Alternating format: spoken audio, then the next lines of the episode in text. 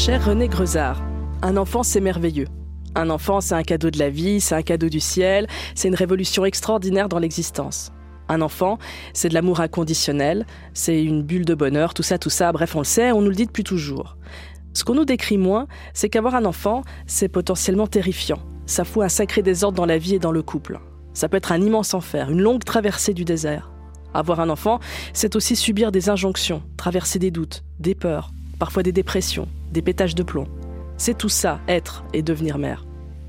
Et si vous nous le rappelez, René Grezard, que ce soit dans vos livres, dans vos articles ou sur Instagram, c'est pas pour mettre à mal la réjouissance d'être parent, c'est juste pour rompre la solitude et la culpabilité qu'éprouvent certaines femmes face à leur souffrance. Quitte à transmettre un savoir, autant qu'il soit complet. Je me réjouis donc de parler sans détour de maternité avec vous, René Grezard, d'égalité, ou plutôt d'inégalité de genre dans la parentalité, mais aussi parler de corps, de liberté, de sommeil et de mamelon. A tout de suite, Christine.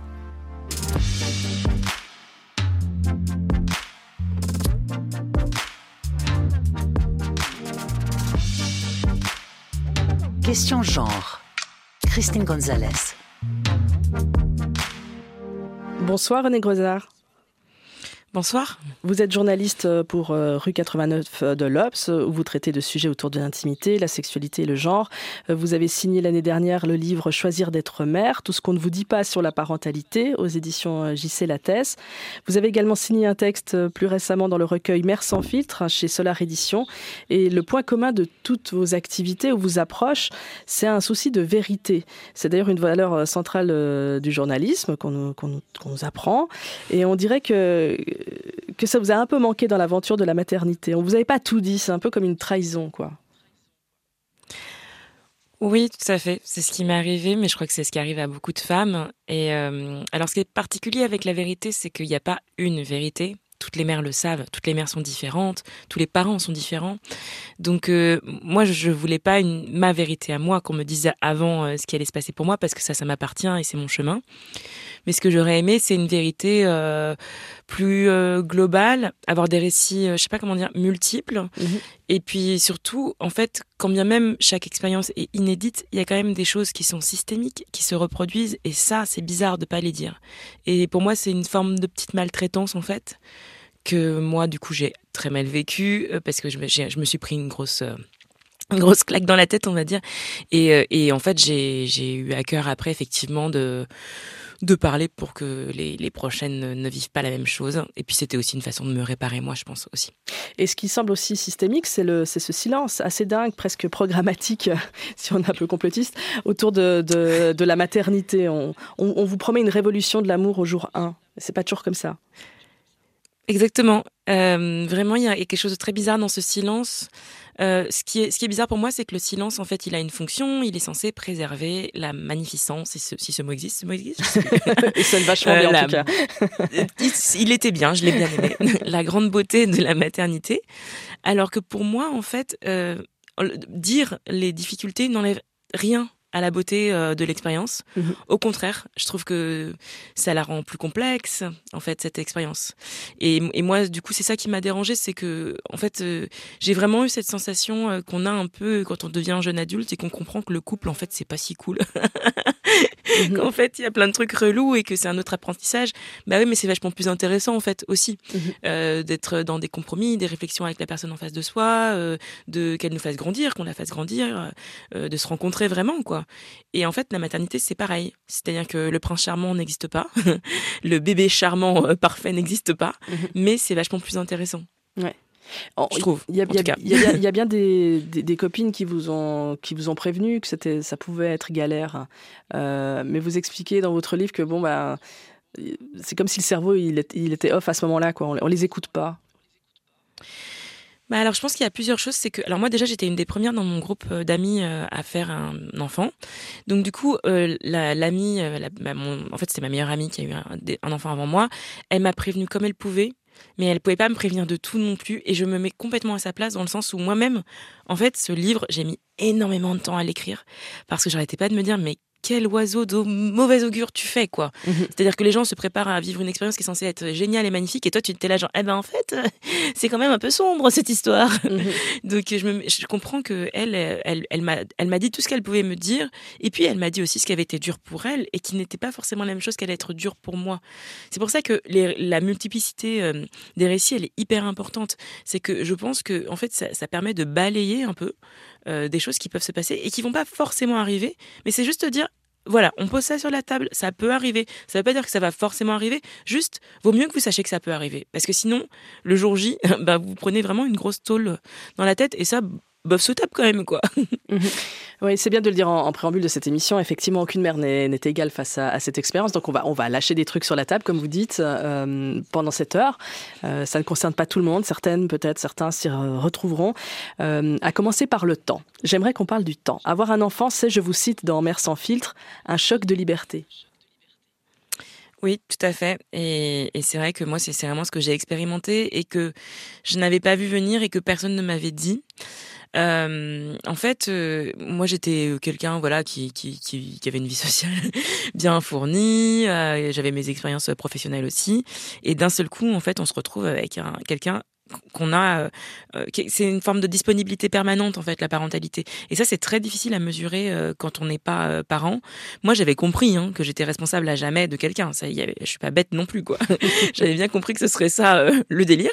Mais ce que j'avais pas compris c'est vraiment cette disponibilité de tous les instants. C'est-à-dire que euh, en fait quand on quand on ne travaille pas, notamment le problème c'est le congé maternité.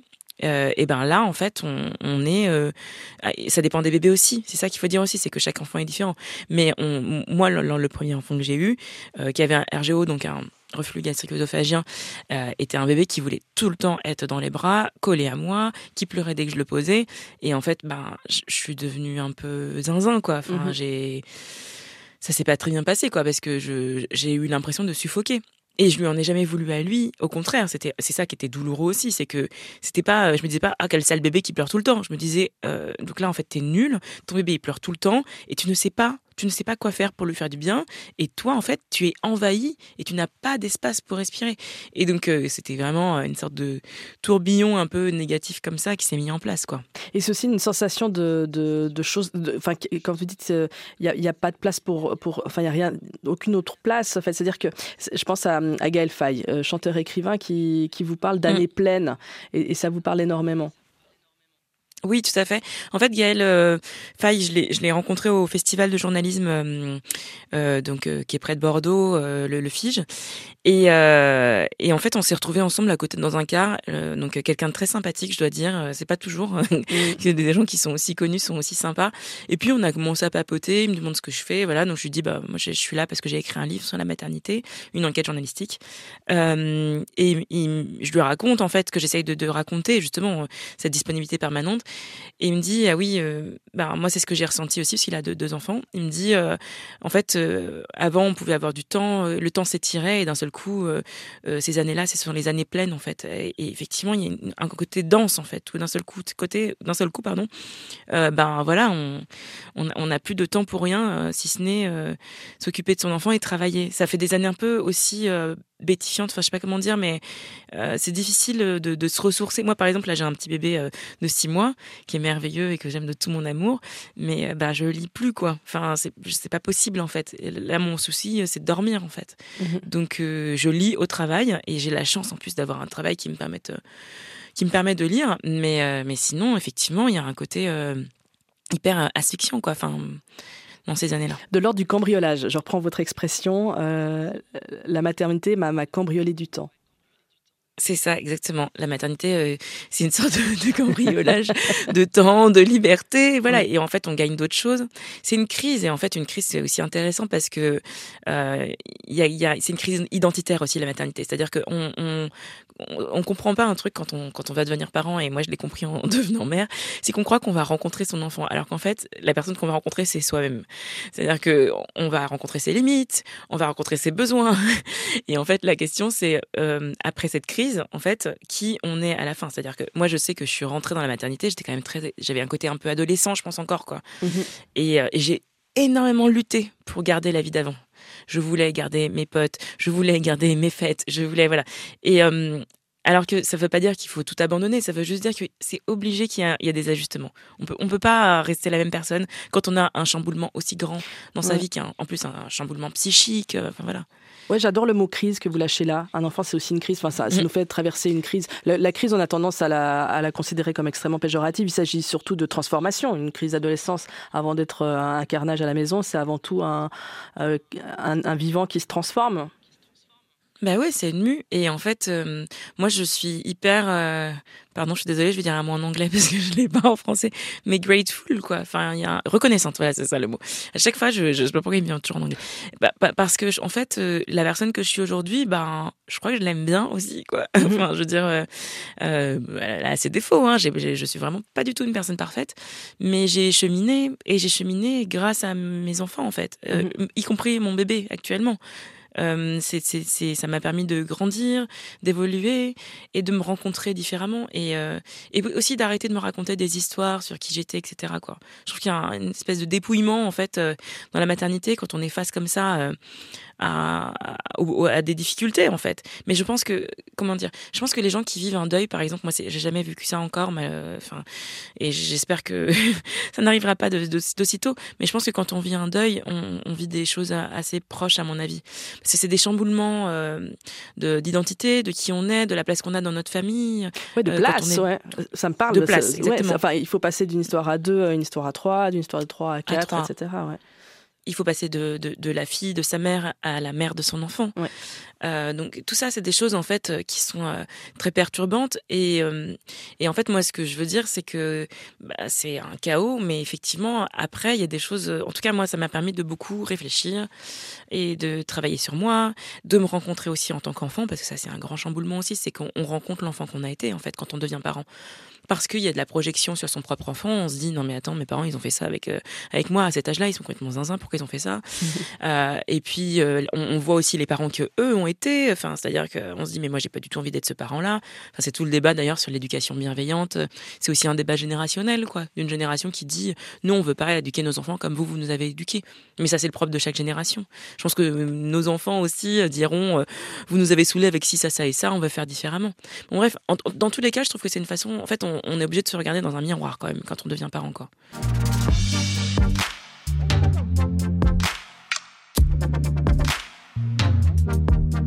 Question genre parle de maternité cette semaine avec la journaliste et autrice Renée Grezard.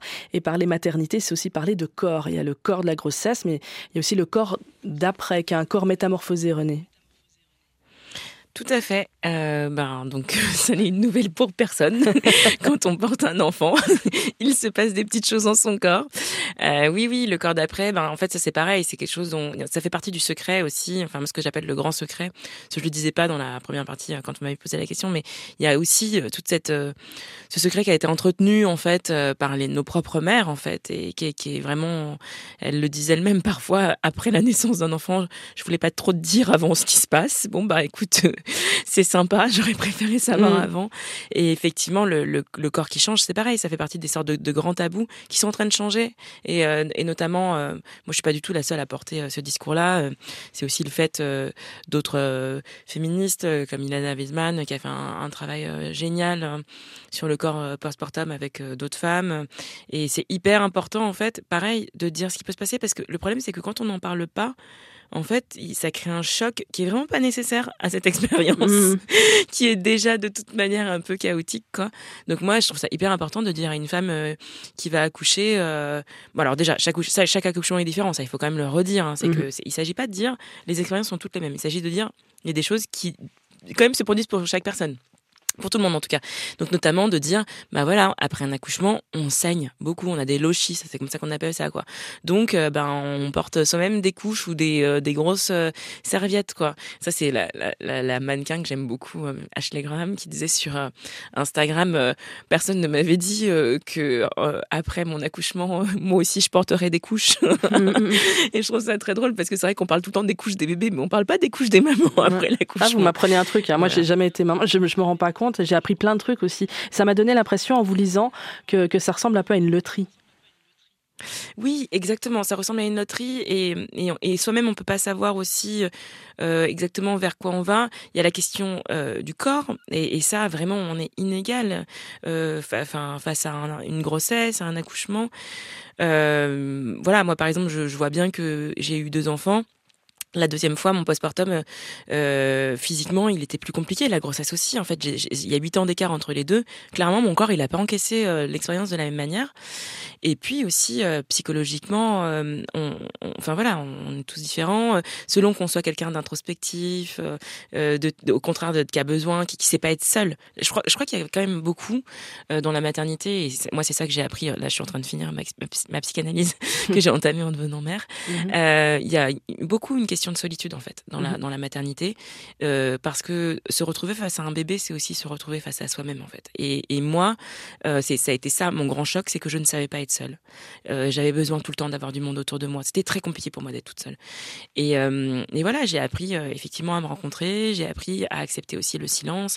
Et du coup mon deuxième postpartum là je vois bien mais rien à voir. C'est-à-dire que même euh, là, avant de venir euh, vous voir, j'ai fait une méditation. Enfin, c'est bête, mais j'ai changé en fait, quoi. J'ai évolué pour euh, bah, accepter aussi les bienfaits de ce qui me faisait le plus peur en réalité, c'est-à-dire le silence. Et, le, et, le, corps, donc le, rapport à son corps, enfin faire de la méditation aussi, j'imagine c'est une manière aussi de, de, de, récupérer son, son rapport à son, à son mental et à son corps. Exactement. Bah, c'est pour ça que je l'ai fait en venant, c'est que j'ai très mal dormi cette nuit. Parce que j'ai un bébé qui fait ses dents et que ben voilà, j'avais je pouvais pas dormir euh, en venant, mais par contre, je pouvais me faire une méditation de 20 minutes. Et en fait, ça m'a tellement ressourcée et je suis toujours fascinée par la capacité, la possibilité en fait de la méditation à ressourcer. Et voilà, et la méditation, c'est une méditation de lâcher prise. Euh, j'ai juste respiré, euh, je me suis concentrée sur mon souffle et effectivement, je me suis reconnectée à mon corps dans un moment présent et en, se connecter à son corps, c'est aussi se connecter à soi-même, rien qu'à soi, et faire abstraction pendant un moment du bruit du dehors, de, des contingences de la vie, enfin de, de, de est-ce que je suis en retard pour ce rendez-vous, pour cette radio, enfin voilà. Et, et, et, moi, c'est des choses que je savais pas du tout faire avant de devenir la mère du lys, quoi. Et j'ai été obligée d'apprendre. C'est votre premier garçon. Ouais. Quand euh, on, vous parlez de, de, de, bruit, du bruit du monde euh, versus votre connexion à votre corps et, et cette tension là, euh, elle est d'autant plus compliquée quand euh, la question du corps des femmes, qui est une, est une question euh, non seulement féministe, mais on, reçoit un nombre incalculable de remarques sur son corps pendant la grossesse et après la grossesse. C'est des récits en tout cas qu'on entend énormément. c'est assez dingue aussi à quel point le corps enceint provoque des, réactions dans l'espace public. C'est en même temps très mignon et très flippant. C'est comme si devenir mère, c'est devenir un corps ou un être vivant un peu à disposition qu'on peut déranger, qu'on peut commenter, qu'on peut toucher. Ah, mais complètement, complètement. C'est exactement ça l'expérience. Euh, effectivement de la grossesse euh, et de la maternité, c'est que d'un seul coup, en fait, euh, on devient vraiment sujet à toutes sortes de remarques. Et alors moi, ce que je crois, c'est que en fait, la grossesse pour moi, c'est vraiment la cristallisation de choses qui par ailleurs existent pour les femmes. C'est-à-dire que en fait, euh, beaucoup de femmes, je vais pas dire toutes parce que je vais pas faire de généralité et qu'il y a peut-être des femmes qui diront non, moi jamais. Mais bon, une majorité de femmes, je pense, a expérimenté euh, d'être commentées dans la rue en fait, de dire ah vous êtes jolie, je sais pas quoi. Enfin bref, je n'ai pas, j'ai pas la créativité aujourd'hui pour être aussi créative que ces gens qui disent vous êtes charmante, mademoiselle. Mais enfin, on connaît majoritairement ça, d'être un corps qui est mm. commenté en fait. Qui est, mm-hmm. alors qu'un homme, je, enfin, je pense que c'est rare pour un homme qu'on lui dise, euh, ah bah dis donc vous avez un bien beau jean aujourd'hui, ah bah dis donc quel joli petit cul Enfin voilà. donc ça, les hommes ne savent pas ce que c'est. Nous, en fait, euh, je pense que euh, majoritairement, on sait ce que c'est d'être commenté. Et en fait, pendant la grossesse, il y a quelque chose qui s'ajoute à ça, c'est que on a d'un seul coup la responsabilité d'un de, de, de, la de la comment dire poursuite de l'espèce humaine. Et donc du coup, c'est comme si ça autorisait effectivement de, tout un tas de commentaires. Moi, franchement, j'ai j'ai vraiment halluciné en étant enceinte à chaque fois de ce que les gens se permettent de dire. C'est-à-dire, euh, vous êtes enceinte de combien de mois? C'est un garçon, c'est une fille. Mais en fait, euh, je sais pas, ça te regarde pas Micheline, quoi. je sais pas comment dire, quoi. c'est, c'est, c'est, c'est mon. Puis c'est, en fait, c'est intime, mais littéralement. C'est-à-dire que on est en train de parler de quelque chose qui se passe dans mon utérus. Mhm. Ça, enfin, c'est quand même. Et puis, en plus, alors quand on demande le sexe d'un enfant, c'est quand même très particulier, parce qu'on demande qu'est-ce qu'il y a, s'il te plaît? Je voudrais savoir entre les jambes de ton fœtus. Ça m'intéresse beaucoup. quelles sont ses parties génitales? Tu te dis mais mais c'est pas possible en fait. Enfin, on ne se connaît pas. Des gens que vraiment des gens que je croisais dans la rue me disaient ça. Et, voilà, et moi je trouve qu'il y a vraiment une sorte de disponibilité du corps euh, des, femmes euh, à, la société, comme si parce qu'elles remplissaient leur rôle de reproductrice, en fait, d'un seul coup, elles étaient euh, disponibles. Ouais, ouais. voilà, enfin être tout, voilà commenter jauger ah vous êtes magnifique mais même ça hein, moi c'est des, choses aussi qu'on m'a dit et qui, et qui sont censées être plus agréables mais qui sont quelque part pour moi qui me pose question. C'est-à-dire que même, euh, enfin, j'étais à New York cet été et, et, je me rappelle une femme qui m'a dit, oh, you're so gorgeous, machin et tout. Merci, c'est gentil, mais en fait, euh, pourquoi? Pourquoi? Qu'est-ce qui est, qu'est-ce qui est mhm. magnifique, quoi Voilà. Mhm. Mhm. Et puis, est-ce qu'on dit à un homme, euh, enfin, je sais pas, enfin, moi, ça me, ça me, en tout cas, je dis pas qu'il faut pas le faire ou quoi. Enfin, et puis, il y a des, des collègues, des gens qu'on aime, c'est encore d'autres questions. Enfin, voilà. Mais je, ça, moi, ça me pose question. Voilà, en tout cas, je, je trouve ça juste questionnant, en fait, que euh, un corps soit en permanence jaugé. Et alors, il y a un truc qui est très intéressant, c'est que je trouve que l'expérience aussi euh, de la grossesse et du postpartum, c'est l'expérience d'une fonctionnalité. C'est-à-dire que, en fait, le corps, c'est aussi juste euh, une comment dire, un, un, transport. Enfin, je sais pas comment dire, mais c'est comme ça que je le vois. C'est-à-dire qu'il il, nous rend service notre corps, quoi. Il nous permet de marcher quand on peut, de respirer, euh, de vivre, de faire l'amour, enfin, de manger. Voilà, il, il fait des choses, quoi. Et on pourrait aussi juste se dire que c'est ça fonctionne quoi. Je sais pas comment dire. Sans sans, porter de jugement sur c'est beau c'est pas beau mm. c'est bien c'est pas bien. Enfin voilà. Moi, ça me je trouve que la, grossesse met ça en lumière quoi. On pourrait aussi juste se dire bah voilà c'est un corps qui est en train de fabriquer un bébé et sans aller plus loin que ça en fait ouais. On peut être émerveillé, on peut être fasciné, parce que c'est fascinant, c'est vrai. Mais en tout cas, euh, on, peut aussi juste euh, essayer de se déplacer un peu et de voir cette fonctionnalité, peut-être. Mais, au-delà de la fonctionnalité, c'est le lot de tous les corps, et vous le précisez d'ailleurs dans votre livre, les corps vulnérables, euh, qu'on soit femme, enceinte ou pas, les enfants, les gays, les, les lesbiennes, les trans, les gros, les grosses, etc. Exactement. Et d'ailleurs, c'est marrant parce que j'allais dire, on commente pas les hommes, mais je, enfin, c'est pas vrai en fait. Il y a des hommes qu'on commente et on sait très bien quels sont les hommes qu'on commente. Précisément, les hommes gays. Mais parce qu'en fait, dans ce système patriarcal, en fait, on sait très bien comment ça fonctionne. C'est une hiérarchie où, en fait, tout en haut, euh, il y a des hommes qui sont intouchables en fait et, voilà et qui vont pas être commentés. Donc c'est des hommes minces, blancs, euh, euh, voilà, d'un âge parfait quoi.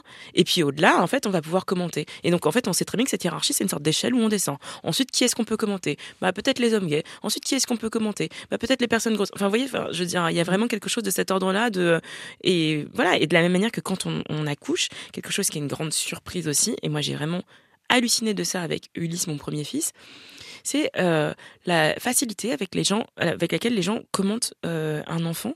Mais quand je dis commente, c'est pas juste dire il est mignon, parce que ça, on sait que ça arrive. C'est aussi dire ah là, attendez, il est pas assez couvert. Ah non, mais faites attention, dis donc, fermez-lui, mettez-lui son écharpe. Attention, attention, il est pas bien attaché. Attention. Enfin, et juste Enfin, je trouve ça fou aussi. Et puis les gens qui vont mettre les mains dans les cheveux de son enfant. En fait, moi, moi j'ai un, un, petit garçon, Ulysse, qui a des cheveux qui sont magnifiques, très bouclés le nombre de gens qui ont mis leurs mains dans ses cheveux, j'étais là, mais non, en fait. Laissez mon enfant tranquille. Où est-ce qu'ont été vos mains avant qu'elles viennent toucher la délicate et fabuleuse chevelure de mon enfant? Laissez-le tranquille. non, mais, enfin, c'est, quand même fou, quoi. Et, et voilà, et de la même manière qu'on commente aussi les animaux. Et en fait, ben voilà, et moi, je, je suis pas une grande spécialiste de la domination euh, humaine euh, sur, l'animal, mais il y a des gens qui pourraient, qui pourraient, je pense, avoir un discours là-dessus, en fait. De qui, qui domine qui, et qui on peut commenter, qui on peut jauger, qui on peut toucher, en fait. Voilà. Le corps des femmes enceintes qu'on touche aussi, mais ça, c'est juste. Euh, enfin, ça va pas, quoi. Ça va pas bien, en fait. Tu peux toucher votre ventre, et puis le ventre, la main est déjà posée sur le ventre, c'est trop tard. Ouais, c'est ça. La main y est, et, et bah non, en fait. Enfin, pourquoi? Enfin, c'est mon corps en fait, il m'appartient même s'il porte euh, la vie. Enfin, mon corps c'est mon corps en fait. C'est la chanson québécoise des années 70. Mon corps c'est mon corps, ce n'est pas le tien. Mais je sais pas, c'est un peu basique comme euh, comme truc quand même quoi. Donc euh, bah non, faut pas toucher les gens quoi. Globalement, je sais pas, sauf s'ils sont ok quoi, c'est différent. Question genre. Le genre en question. Sur la première. L'autrice de Choisir d'être mère, René Grezard, est notre invitée dans Question Genre. Dans son livre, j'ai appris que c'est la révolution industrielle qui a écrit la, femme au foyer. Je savais pas, hein, René Grezard, que rester à la maison seule pour s'occuper de son enfant, c'est une invention hyper récente. Enfin, hyper, deux siècles, quoi. Oui, Oui, oui, tout à fait. C'est une invention récente. Alors, c'est très marrant parce que du coup, quand mon livre est sorti, il y a eu des petits euh, tollés comme Twitter sait en faire sur le fait que vraiment les féministes veulent toujours tout changer, etc. Et moi, en fait, dans ma tête, je me disais, je vais pas le dire comme ça parce que j'ai pas envie de vous faire plaisir, les gars. Mais en l'occurrence, je crois que c'était peut-être un peu mieux avant. Mhm. sur, euh, pas, pas, pas, pour tout, mais en tout cas, au moins, euh, les femmes étaient beaucoup moins seules, en fait, quand elles avaient des enfants avant. C'est-à-dire qu'il y avait un système d'entraide, de groupe. Enfin, voilà. La femme seule, toute seule avec un bébé, c'est une hérésie moderne en fait. Une hérésie moderne euh, qui n'est pas tenable surtout. Et qui est pas tenable du tout. Moi, je dis toujours, je pense qu'il faut 10 personnes minimum autour d'un enfant. Euh, c'est vraiment le minimum pour être bien, je pense. Parce que comme, comme je disais, un enfant, ça dévore euh, son temps. Euh, voilà, il y a la sage-femme Anna Roy que j'adore qui dit euh, qu'un enfant qui arrive, c'est 8 heures de plus dans une journée. Donc, il faut s'imaginer, on a quand même des vies qui mhm. sont déjà problématiques hein, quand même en termes de temps, de disponibilité à soi, etc. Ben, rajouter 8 heures là-dessus, c'est hardcore. En plus, en ne dormant pas, enfin, quand même. Donc, c'est pas juste 8 heures en dormant bien la nuit, quoi. Mhm. C'est 8 heures avec des nuits euh, chaotiques. Quoi. Donc, euh, non, enfin oui, c'est vraiment il y a un truc de solitude organisé collectivement. Euh, et parce que bah, je pense que tout le monde s'en fout en fait de qu'une femme soit seule avec son bébé. Enfin, les gens s'en foutent vraiment quoi. Quand je dis les gens, c'est pas c'est pas les gens en soi, les mères, etc. C'est que politiquement, en fait, ça n'est pas un sujet. Alors que moi, je crois que c'est un sujet politique, euh, l'arrivée d'un enfant et comment on accompagne les mères et les parents là-dedans, quoi. Mmh Ouais, le, congé maternité, euh, c'est là que ça devient extrêmement. Enfin, la maternité effectivement est, politique, mais très concrètement, euh, dans le monde euh, économique dans lequel on, vit, quand on est, on a un travail, on a un congé parental. Alors ça dépend évidemment le, pays dans lequel on, on vit. En, Suisse, quand on est mère, c'est quatre mois, deux semaines pour les hommes ou pour la conjointe. la conjointe, par exemple, dans une famille lesbienne, je mmh. crois que la, celle qui ne porte pas est considérée comme le père, hein, administrativement ça. Euh, ça. veut dire que, que, que, dans l'histoire, de toute façon, il y a quelqu'un qui va se retrouver seul euh, avec un enfant, euh, voire plus, pendant plusieurs semaines, plusieurs mois. C'est ça. Et moi, en fait, là, c'est marrant parce que j'ai, donc j'ai eu deux, deux, congés et je l'ai particulièrement ressenti là pour Orso, mon petit, mon bébé. C'est que j'ai, je me suis dit, mais mais quelle injustice en fait. Enfin, c'est-à-dire que moi, j'ai porté un enfant pendant neuf mois. j'ai accouché. L'accouchement, bon, ça peut être un moment rude aussi. En tout cas, on a des séquelles euh, euh, physiques. Euh, parfois, pas souvent, mais quand même souvent. Enfin, je sais plus m'exprimer. Pardon, je suis très fatiguée. N'oubliez pas que je dors pas beaucoup la nuit. c'est remarquable. J'arrivais, je, me dis, est-ce que je vais réussir à faire des phrases? Non, fait, en fait Mais donc, ça, ça, ça, va, ça va? ok. Donc en tout cas, on a des séquelles souvent de l'accouchement et, et, en fait, c'est cette personne-là donc qui est quand même euh, un peu vulnérable euh, d'un point de, en plus qu'il y a des hormones etc. un peu en, en mode euh, euh, comment dire roller coaster là les les montagnes russes enfin les montagnes russes voilà c'est ça merci. Et ben c'est cette personne-là à qui on dit toi tu vas rester toute seule avec le bébé allez go ma grande. pourquoi? En fait, un bébé, généralement, enfin, la majorité des gens quand même le font à deux. Et pourquoi est-ce qu'une des deux personnes devrait rester toute seule? Et pourquoi c'est cette personne-là, en fait? Je te disais, mais ça n'a aucun sens. C'est-à-dire que, en fait, si on fait un bébé à deux, pourquoi c'est la personne qui a porté le bébé qui reste à la maison, en fait? Vraiment, ça n'a. Enfin, quand on y réfléchit, moi, quand j'ai vu mon mec repartir au travail, j'étais là, mais d'où, en fait? D'où, moi, on m'assigne à la maison en disant toi tu restes ici ma grande, tu, tu vas t'occuper du bébé et puis allez euh, le, le, le, compagnon qui part il dit allez ma chérie je vais ramener de l'argent à la maison. Mhm. enfin en fait on vit euh, dans, dans quelle époque là Enfin ça n'a aucun sens, ça n'a vraiment aucun sens. Si on fait un bébé à deux, je vois pas pourquoi c'est une des deux personnes seulement qui est euh, assignée à rester avec ce bébé à la maison. Et voilà et surtout avec l'argument de c'est la femme. Enfin je veux dire c'est quand même d'une absurdité Enfin voilà, et encore une fois, cette personne, cette même personne qui est éprouvée physiquement quoi. Donc euh, moi, ce que je voudrais euh, à, minima, c'est qu'il y ait exactement les mêmes congés pour les deux parents. Et qui se le partagent comme ils veulent quoi et qui se le partagent comme ils veulent. Alors après, mon intuition, c'est que tant que c'est pas obligatoire, euh, mm. on le voit bien dans les pays nordiques d'ailleurs, c'est toujours les femmes qui dégustent en fait. Mm-hmm. Donc, euh, donc euh, non, ce qu'il faut, c'est un temps. Puis en plus, le problème de, de, de, de, ce, de ces congés, c'est que c'est c'est des dominos en fait. C'est-à-dire que quand on reste seul avec son enfant, ça, il devient notre compétence. Oui, c'est D'un seul coup, c'est nous qui savons, voilà. Mais non, il faut pas faire le biberon comme ça. Mais non, il aime bien euh, quand tu le portes que tu le prennes plutôt comme ça. Laisse-moi faire, je vais le faire. Et voilà, il y a quelque chose qui se met en place d'une manière très pernicieuse en fait. L'inégalité. C'est-à-dire que une, inégalité exactement, et qui ensuite va encore plus se répercuter parce que du coup, enfin, on voit bien que les femmes qui, retournent au, travail, euh, eh ben, c'est plutôt elles qui vont se mettre euh, à 4 5 e Par ailleurs, en plus, ça, ça vient euh, ancrer des, des, inégalités qui sont déjà là, notamment les femmes sont mal payées, donc c'est plutôt elles aussi qui vont prendre des congés parentaux. Enfin, tout ça est, est vraiment très injuste en fait. J'allais dire dégueulasse, mais alors, on va dire très injuste cela. vous, euh, vous, de, quoi vous rêvez en termes de congé euh, de parentalité? Bah, c'est compliqué parce que je pense que tout le monde n'a pas besoin du même temps. Moi, par exemple, euh, j'ai, toujours aimé reprendre le travail. Ça me fait du bien, ça me permet de, de me récupérer.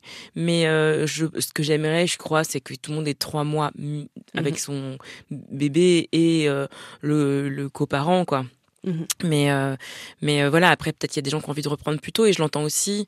Euh, en fait c'est une question que je trouve complexe parce qu'il y a aussi de quoi a besoin un petit bébé. Il y a des gens qui diront mais non les bébés ils ont besoin que leur maman elle soit là six mois avec eux. Moi je suis pas trop convaincue par ça. Mais bon enfin ça s'entend aussi en fait. Je trouve que en fait moi ce que j'aimerais c'est qu'on parle de tout ça collectivement quoi. Que ce soit plus des sujets où c'est comme ça quoi juste. Mmh qu'on puisse réfléchir à comment faire pour que les gens soient le plus épanouis. Puis alors en plus ça pose des des, des enfin comment dire c'est pas je pense que c'est utile pour tout le monde. C'est-à-dire qu'en fait on fait aussi des êtres humains qui derrière euh, sont mieux quoi. Enfin je pense que c'est c'est mieux pour tout le monde en fait. Enfin voilà d'avoir une mère qui est épanouie un père qui est épanoui un bébé qui va bien.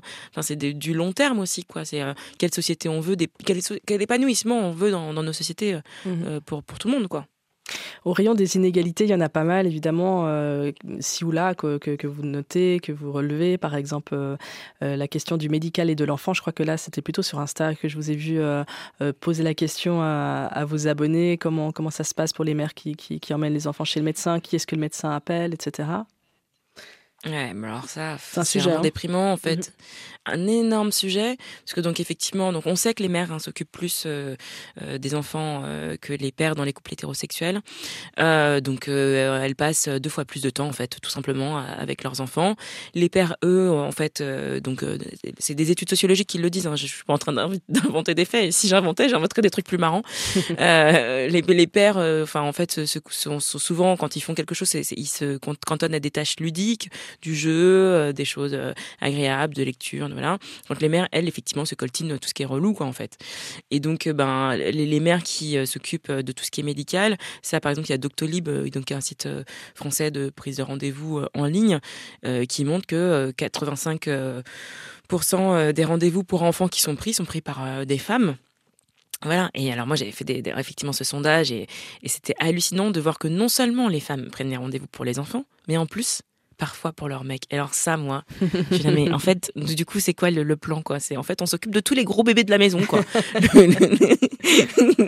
le, bébé qui a grandi dans son ventre et le bébé qui visiblement n'a jamais grandi, qui ne sait pas prendre un rendez-vous sur Doctolib. Et alors, il y avait quand même des témoignages de femmes qui racontaient des mecs, mais qui perdaient leurs dents, qui avaient des hémorroïdes de fou. En fait, c'est, enfin, c'est-à-dire que les femmes, elles étaient tiraillées entre, en fait, soit je ne fais rien et il y a un mec qui va tomber en miettes, quoi, parce que le gars ne prend pas soin de lui, soit, euh, bah, je fais et du coup je suis la maman de mon mec quoi. C'est so sexy vraiment quoi. Autre inégalité, il y en a plein, hein, mais euh, de, sommeil. Euh, une étude sur le, sommeil démontre euh, chez les parents d'enfants de moins de 3 ans que 78% des femmes déclarent se lever la nuit contre 41% des hommes. Et, et alors ça j'adore. 55% des hommes avouent, j'adore parce que c'est moi, j'aurais fait ça, disons, faire semblant de dormir en espérant que leur conjointe se lève pour s'occuper du, du bébé. Faire, faire semblant de dormir, c'est une stratégie vraiment géniale. Mais, euh, oui, oui, c'est toujours les mêmes, c'est ça mais le problème. Mais qui est humaine en plus. voilà, c'est ça exactement, qui est humaine. Franchement, euh, enfin, je crois que dans le sondage, il faut rappeler qu'il y a 45% des femmes qui le disent aussi. Moi, j'aime bien rappeler ce genre de choses parce que, en fait, ce qui m'intéresse, c'est pas juste de dire ah les hommes sont méchants, c'est de montrer la complexité des choses et la dimension systémique. Donc, euh, en fait, franchement, c'est tellement compréhensible quand on est épuisé de faire genre non, je ronfle actuellement, je ne suis pas disponible du tout pour m'occuper de ce bébé. Donc, enfin, je veux dire, je le comprends humainement, mais c'est juste que c'est effectivement, comme vous le dites, c'est toujours les mêmes en fait. Enfin voilà, et ça c'est, enfin, 55%. Il faut imaginer aussi euh, ceux qui ceux qui l'admettent pas en fait, quoi. Euh, c'est dramatique, hein.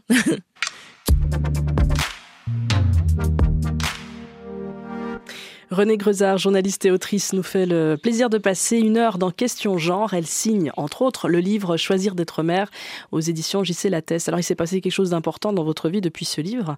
Et vous en avez parlé déjà, c'est un autre enfant. Avoir un deuxième enfant, ça, aussi, c'est un, un sujet d'un autre bouquin, je suppose. euh, je sais pas. je, sais pas si j'aurais envie de d'écrire un livre là-dessus. Ce qui est sûr, c'est que pour moi, ça a été euh, beaucoup de questions, parce que parce que vraiment, donc euh, ce que j'ai, je pense que les gens qui ont écouté l'émission se disent, bon, dis donc, elle en a beaucoup chié. Pourquoi elle y retourner Et en fait, bah non, c'est ce que je disais, c'est que justement, moi, j'ai pris beaucoup de plaisir aussi dans la maternité, et, c'est merveilleux. C'est vrai que c'est merveilleux, quoi. Mais je me suis posé beaucoup, de questions pour savoir si j'y retournais, comment j'y retournais, et, euh, et puis surtout, en fait, ce que je raconte en filigrane depuis tout à l'heure, c'est j'ai fait une dépression du postpartum, moi, enfin, avec euh, après la naissance d'Ulysse. Et donc j'avais très très très très très très peur que ça recommence.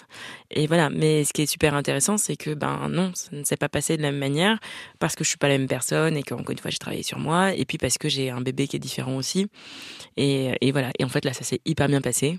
Donc euh, voilà, c'est peut-être une note d'espoir pour, euh, pour mmh.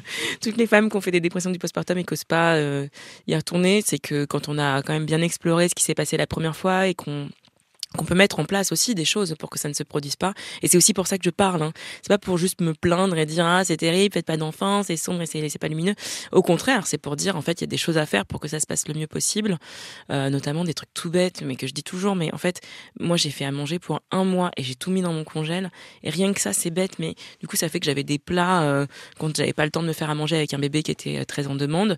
Ben en fait je pouvais manger des choses, euh, enfin des, des vrais plats quoi. Et ça c'est bête, mais c'est des choses qui atteignent le moral et essentiel hein, pour vous, vous le disiez justement, vous adorez, vous adorez bouffer, vous adorez faire à manger, ça fait partie aussi de qui vous êtes hein, et de comment vous êtes euh, au monde. Et, là, tout d'un coup, vous êtes privé de ça. C'était impossible euh, de, de, gérer euh, un gosse, deux gosses, plus faire à manger. Oui, c'est ça. Et puis, pour, donc pour, mon premier postpartum, je me rappelle, je mangeais des tartines de Nutella d'une main avec Ulysse dans l'autre dans l'autre bras, et, vraiment, je sais que ça participait à mon à mon mal-être. Ça, a l'air d'être rien comme ça, mais c'est juste une petite euh, petite euh, comment dire euh, brique parmi d'autres pour construire quelque chose de plus plus sympa, quoi. Et par ailleurs, j'ai énormément parlé là pour pour l'enfant qui est venu, puisque c'est pas le même père du coup, avec Clément, donc du coup le père d'Orso, on a beaucoup parlé de ce qui s'était passé pour moi, et ça a aussi permis à Clément d'identifier des moments où je pouvais sombrer.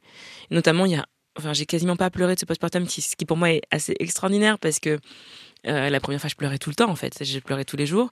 En fait, du moment où mon, le père de mon fils est parti au travail, euh, et encore, j'ai eu de la chance parce qu'il est parti un mois après la naissance euh, d'Ulysse, et ben, je me suis mise à pleurer tous les jours. Je me sentais hyper seule, et je me sentais dépassée, débordée.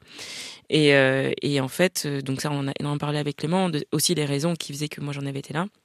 Et du coup, le seul jour où, où j'ai senti que j'étais un peu en train de sombrer, où il m'a vu un peu avec de la buée dans les yeux, il a décroché son téléphone, appelé son travail en disant en fait je vais pas venir aujourd'hui, euh, euh désolé, euh, je télétravaille un peu, mais enfin comptez pas sur moi quoi. Mhm. Et donc euh, ben voilà, et, et, ça, ça, je lui en suis très reconnaissante et en même temps je crois que c'est normal quoi. Enfin quelque part, tout le monde devrait avoir droit à ça en fait, à cette attention là en fait. Oui, vous releviez ça dans le livre. J'ai la chance d'avoir un mec qui, et puis après vous vous avez mis beaucoup de guillemets j'ai la chance. Vous dites c'est une chance effectivement parce que c'est pas toujours le cas et en même temps ça devrait être tout à fait normal. C'est ça, moi je suis dans cette ambivalence un peu, surtout sur ce discours, c'est que parfois sur Instagram, parce que j'ai un compte donc où je parle beaucoup de maternité, il y a des abonnés qui m'écrivent en disant ah moi dis donc j'ai de la chance, j'ai un mec qui et en fait moi c'est un discours qui me dérange un petit peu parce que en fait si, si, si je dois dire les choses honnêtement, moi les deux pères de mes enfants sont euh, fonctionnels. C'est-à-dire que c'est des hommes où effectivement le partage des tâches est égalitaire. Ma révolte, elle vient pas de, de mon mec précisément, elle vient de voir euh, que c'est un système en fait qui permet euh, la, dépression, qui permet de la tristesse et voilà. C'est ça en fait. Donc il s'agit pas juste de dire ah moi ouf mon mec est bien. Il s'agit de dire comment on fait pour que collectivement ce soit ce soit soit ok pour tout le monde. Et, et, je pense que moi aussi ma révolte elle vient du fait que j'ai une mère qui s'est arrêtée de travailler pendant 12 ans qui a élevé euh, trois enfants, euh, que j'ai un père qui avait des discours féministes, mais qui à la maison était peut-être pas le plus féministe du monde dans les actes, en tout cas. Je, je crois que j'ai jamais vu passer l'aspirateur. Et voilà. Et moi, du coup, j'ai un, je pense que tout, tout, tout, mon, tout mon engagement, il est aussi une sorte euh, d'hommage, de fémage, comme on dit parfois aujourd'hui, à ma mère et de d'amour, quoi. De, de, enfin, j'ai presque les larmes aussi en disant ça. Mais c'est une grande déclaration d'amour, de lui dire. Euh, bah voilà, je sais que ça a été dur pour toi, mais, mais voilà, moi j'essaye de réparer ça un petit peu. Pardon, désolée. non, c'est super beau, merci. Sur Instagram, vous êtes euh, vous êtes très suivi euh, par des moments, mais pas que. Moi, je n'ai pas d'enfant et je, je, vous suis depuis depuis une année. J'adore vos contenus qui sont hyper éclairants. J'ai l'impression que que vous faites beaucoup de bien. vous décomplexez énormément les gens. Ben, je crois que j'ai à cœur effectivement de transmettre une parole qui soit déculpabilisante, qui soit empouvoirante, et mm, parce que c'est ce dont j'ai manqué, donc j'ai juste envie de l'offrir euh, aux autres effectivement. Euh, aussi parce que je crois que j'aime bien la vie. Enfin, je suis quelqu'un de plutôt joyeux dans la vie, quoi. Donc mhm. j'aime bien aussi que ce soit un peu la fête comme ça et que, que voilà, ce soit sympa, quoi. Donc euh, c'est vrai qu'en plus sur Instagram, il y a quand même on les on les connaît, hein, voilà, les Instagrammeuses qui sont tout le temps en train de dire ah ma vie parfaite tout va très bien, c'est super. Et en fait, moi, il y a quelque chose que je trouve de super délétère euh, et de, et de pas, pas gentil, en fait, dans ces discours-là. C'est que, c'est que tout le monde mérite d'entendre qu'il fait du mieux qu'il peut et, que faire du mieux qu'on peut, c'est super. C'est vraiment super. Et je trouve que les femmes sont extraordinaires. Enfin, ce mhm. enfin vraiment, moi, je me suis redit ça. C'est pas pour me dire, je suis vraiment extraordinaire. non, mais en fait, c'est juste que moi, enfin voilà, j'ai été enceinte neuf mois et je me suis dit voilà tu as fait grandir un être humain à l'intérieur de toi euh, ton corps a, a, a, encaissé ça il l'a accompagné et ensuite tu l'as sorti de toi. Ça a été une épreuve voilà aussi euh, c'est l'accouchement c'est un moment intense très intense quoi. Puis on le dit pas beaucoup mais c'est un moment qui tutoie la mort aussi quoi mmh euh, tout le temps quoi. Et voilà et ensuite derrière moi j'ai allaité enfin l'allaitement, c'est pareil, c'est intense, quoi. C'est vraiment. Et, en fait, c'est ces mêmes personnes-là qui sont quand même très vulnérables, fragilisées par toute cette intensité qu'elles vivent, qu'on va venir, euh, euh, enfin, sermonner, juger. En fait, je trouve ça dégueulasse, quoi. J'ai envie de mhm. dire, mais laissez les femmes tranquilles à la fin, zut. Mhm. Bah, c'est que ce qui se dégage aussi de votre compte, quoi. C'est cette, euh, cette, cette, forme de sororité. Vous, ça donne de la force parce que vous mettez les femmes en lien. elles vous parlent à vous, mais vous faites circuler l'information voici ce qu'on m'a raconté, voici euh, voilà, voilà ce qui se dit, voilà c'est là. Et euh, on se sent vachement ensemble. Et ce que je trouve hyper intéressant, encore une fois, j'ai pas mal insisté dans cette émission, c'était important de dire d'où je, vous parle, c'est que moi j'ai pas d'enfant et que même quand on n'a pas d'enfant, euh, on se sent lié à vous. Ben c'est ça me touche beaucoup que vous disiez ça parce que clairement c'est mon compte Instagram par, parfois j'ai l'impression que c'est pas mon compte. Euh, pour moi c'est une quand quand cette histoire de communauté euh, salut la commu c'est un peu ridicule salut les mais moi je salut les fololos je le trouve c'est un peu ridicule mais en fait moi je ressens ça très fort c'est que je, en fait j'ai l'impression d'être au milieu et de effectivement recevoir des témoignages que je transmets de enfin comme si j'essayais d'organiser des choses que enfin les gens me font un cadeau et moi j'essaie de leur rendre quelque chose aussi. Mais effectivement, ça circule beaucoup. Je veux dire, mon compte, c'est pas. Euh, moi, je parle de moi parce que bon, je suis un peu égocentrique comme tout le monde, j'imagine, et que j'aime bien raconter un peu ma life aussi. Et puis surtout, en fait, moi, mon compte Instagram, c'est aussi un endroit où je canalise euh, mes pensées parce que ça tourne beaucoup et très vite dans ma tête et que j'ai besoin d'un espace en fait pour euh, ranger tout ça et voilà. Mais en tout cas, je, je ressens vraiment ça comme un travail collectif, effectivement, où moi, j'essaye comme je peux de d'organiser des choses, des, euh, de mettre en lumière euh, des choses. Et puis les gens sont intéressants. Moi, enfin, c'est pour ça que je suis journaliste en fait. Mhm. C'est que je trouve que les gens sont, sont passionnants. J'aime qu'ils me racontent leur vie. Je les trouve drôles. Je les trouve euh, touchants. Enfin, c'est enfin voilà c'est ce, ce compte moi c'est je donne mais je reçois beaucoup aussi hein. et puis l'humour c'est une grande force votre humour enfin ça on l'a entendu depuis une heure j'ai l'impression que c'est aussi une force dans votre vie ben alors euh, c'est toujours euh, l'humour, euh, c'est ce truc du désespoir, voilà. euh, je, je, crois que je crois que plus je parle de choses tristes et plus j'ai besoin de rire. euh, donc je sais pas si c'est très positif, mais euh... mais bon c'est un classique un peu, c'est un cliché sur les humoristes qui en fait sont des gens très tristes. Euh, moi je suis pas quelqu'un de très triste, mais par contre, enfin ça c'est Clément mon, mon, amoureux qui, qui m'a dit ça un jour et je me suis dit waouh, en fait pour la première fois j'ai l'impression d'être avec quelqu'un qui a vraiment compris qui je suis quoi. Il m'a dit en fait tu donnes à voir à tout le monde ton côté super joyeux, solaire, etc. C'est un adjectif qu'on m'a souvent euh, attribué. Mais moi, je vois l'autre face de la pièce, quoi. Et en fait, euh, c'est qu'il y a du sombre, en fait. Et, mhm. et je pense qu'effectivement, c'est l'énergie du désespoir. Enfin, c'est vrai, quoi. Et en fait, c'est marrant parce que mon livre, Choisir d'être mère, souvent, je reçois des messages de femmes qui disent Mais qu'est-ce que j'ai ri? Mon, mon, mon, mec comprenait pas pourquoi j'étais en train de rigoler en train de lire un livre sur la maternité. Mais je pense que j'ai fait masse de blagues dans ce livre parce que j'avais hyper peur pour compenser d'être triste, d'être sombre. Ouais, voilà, exactement. Et je pense que c'est c'est parce que je racontais quelque chose qui me semblait vraiment lourd, dense, mm. euh, triste parfois, que vraiment j'étais là à faire poète poète. Eh ben non, mais c'est pas, pas grave, on rigole quand même les gars, vous inquiétez pas. ah ouais, mais moi, alors, moi j'ai senti derrière, enfin cet humour-là, pour moi, c'était euh, c'était c'était aussi comme comme dans une grosse colère ou une indignation. Il y a du méga vrai, c'est méga vrai, et en même temps l'humour, pour moi, ça le ça, ça le transcende. En fait, ça transforme, ça transcende les vérités. C'est c'est plus violent euh, une vérité marrante qu'une vérité sombre. Oui, c'est vrai. C'est vrai que je pense que c'est ma façon aussi d'être douce avec les gens, quoi. Mhm. C'est-à-dire que oui, on, on parle de choses qui sont pas marrantes, mais je suis pas là pour vous plomber, les gars, quoi. On n'a qu'une vie, hein. Donc j'essaye de rigoler, effectivement, de, enfin j'essaye. C'est assez naturellement que ça me vient, en fait. Je, je pense que c'est aussi une protection pour moi-même. C'est que c'est, je trouve ça trop difficile parfois de prendre les choses. Après, il y a des sujets qui sont pas drôles. Hein. Je parle pas de violence conjugale, mais je pense que mm. euh, si je parlais de violence conjugale à H24, je serais pas en train de dire poète poète, euh, rigolons bien tous ensemble, parce qu'il y a des choses qui sont juste pas drôles du tout, quoi. Mais c'est vrai que dans, typiquement ce que je disais sur le truc du gros bébé qui sait pas prendre un rendez-vous sur Doctolib, en fait, moi je vois le potentiel euh, drôlatique de ça, de la manière que je, dans la parentalité, il y a des moments qui sont mais juste hilarants en fait quand on quand on y pense, notamment. Moi, il y a un truc dont je parle dans le livre et qui fait beaucoup rire les gens, mais c'est les enfants au parc en fait, quoi. Mais qu'est-ce qu'on s'en fout, mon gars, que tu sois monté sur une échelle? On en a rien à battre. les mères s'emmerdent au parc. Je crois que c'est le titre d'un de vos chapitres qui est absolument exactement ça. Ouais. je pense que vous faites beaucoup de bien. ah, ah d'accord, je ne suis pas seule à m'emmerder au parc.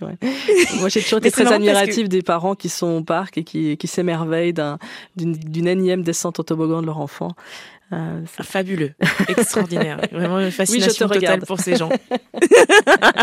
Surtout que c'est vraiment la centième fois qu'on regarde. Hein. Non, non, mais c'est marrant parce que euh, quand j'ai écrit ce chapitre, après on m'a dit ah mais il y a, un, y a un, sketch de Florence Oresti et je l'ai toujours pas vu d'ailleurs ce sketch, il faudrait que je le regarde et je me suis dit ah bah voilà c'est vraiment une matière à rigolade très très forte hein, le parc parce que c'est puis en plus ils me disent regarde regarde regarde et puis au bout d'un moment ils se rétament. Donc euh, on est vraiment sur de l'humour, quoi. C'est déjà la fin de cette émission. Merci René Grezard pour cette passionnante discussion. Je rappelle le titre de votre livre, Choisir d'être mère, tout ce qu'on ne vous dit pas sur la parentalité, aux éditions JC Lattès. Et vous avez également euh, signé un texte dans le recueil Mère sans filtre, c'est chez euh, Solar Édition. Grand merci. Au revoir René Grezard. Ben, au revoir Christine, c'était super. Merci beaucoup. Hein.